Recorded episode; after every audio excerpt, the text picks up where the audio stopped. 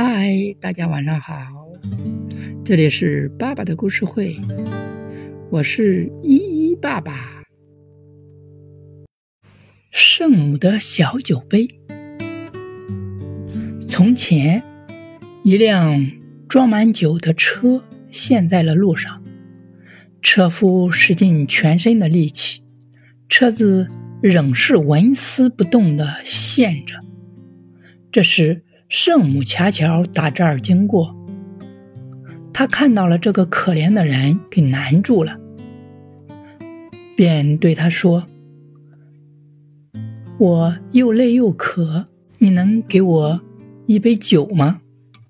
我会把你的车子弄出来。”我很乐意，车夫回答道：“可是我手上没有杯子来给你斟酒啊。”于是圣母摘下了一朵带红条的小白花，给了马车夫。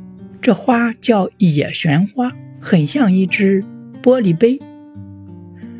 车夫斟上了满满的一杯酒，圣母喝完后，车子就出来了，车夫可以继续赶路了。从此，这种小花便一直被人称作。圣母的小酒杯。